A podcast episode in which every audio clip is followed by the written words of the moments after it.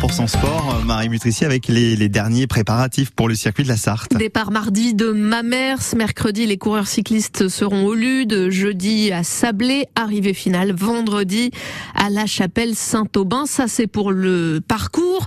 Le plateau sera quant à lui exceptionnel, Julien Jean. Ah oui, avec pas moins de quatre anciens champions du monde, dont le Slovaque Peter Sagan, septuple vainqueur du maillot vert, et Marc Cavendish, recordman du nombre de victoires d'étape sur le Tour de France avec 34 succès. Thibaut Pinot sera lui aussi au départ. Bref, difficile de faire mieux, se réjouit l'organisateur Gérald Fevrier. Ah, effectivement, quand on voit un tel plateau, euh, on peut être que ravi. Euh, on a déjà vécu ça euh, en 2006. Et depuis, bon, on avait des, des grands champions qui sont venus, hein. euh, mais bon, autant de monde que ça, non. Trois Sartois seront aussi présents dans le peloton Jérémy Levaux, Alan Rioux et Tony Hurel, très impatient. Ça, c'est sûr que c'est un plus d'avoir sa famille sur le bord de la route, de voir ses enfants. On va essayer de profiter de ce bon moment. Parce que pour le reste, ce sera compliqué, difficile en effet d'espérer gagner une étape. Cette 68e édition euh, se jouera entre sprinters, dit-il.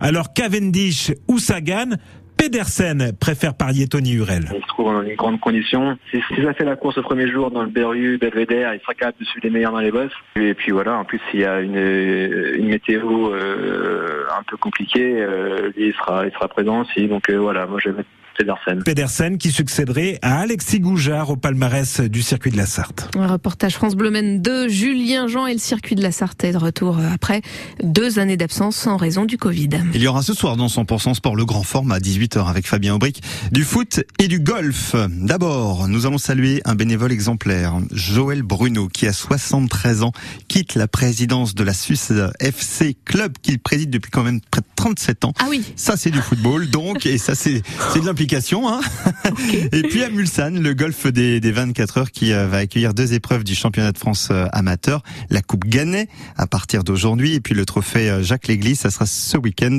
Nous en parlerons avec le prix, le vice-président du golf, Jean-Pierre Lemoine, qui sera l'invité de la deuxième mi-temps de 100% sport, 18h-19h.